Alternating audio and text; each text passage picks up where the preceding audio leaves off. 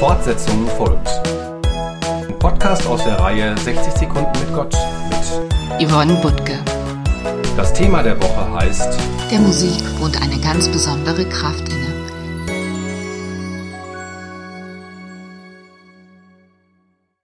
Der Musik wohnt eine ganz besondere Kraft inne. Das können wir schon in der Bibel nachlesen. Der König und Psalmendichter David wird bereits als Hirtenjunge an den Königshof gerufen. Sein wunderschönes Hafenspiel vertreibt die Schwermut des Königs Saul.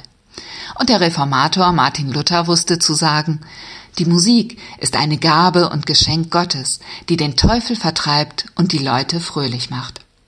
Ich selbst bin nicht sonderlich musikalisch. Mein Gesang reicht für den Hausgebrauch und vom Instrument her habe ich es gerade mal bis zur Blockflöte gebracht. Im Gottesdienst singe ich gern mit anderen zusammen, doch ich käme nie auf die Idee, so vor mich hinzusingen. Eigentlich. Doch als mein Sohn geboren wurde und ich nächtelang mit ihm auf dem Arm herumgewandert bin, da kam es von ganz allein.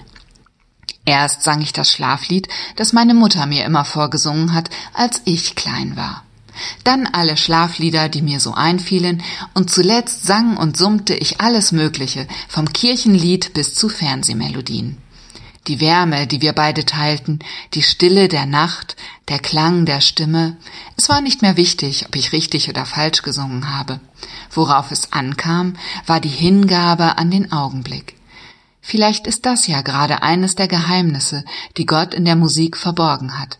Mal sehen, ob wir in den nächsten Tagen diesem Geheimnis weiter auf die Spur kommen.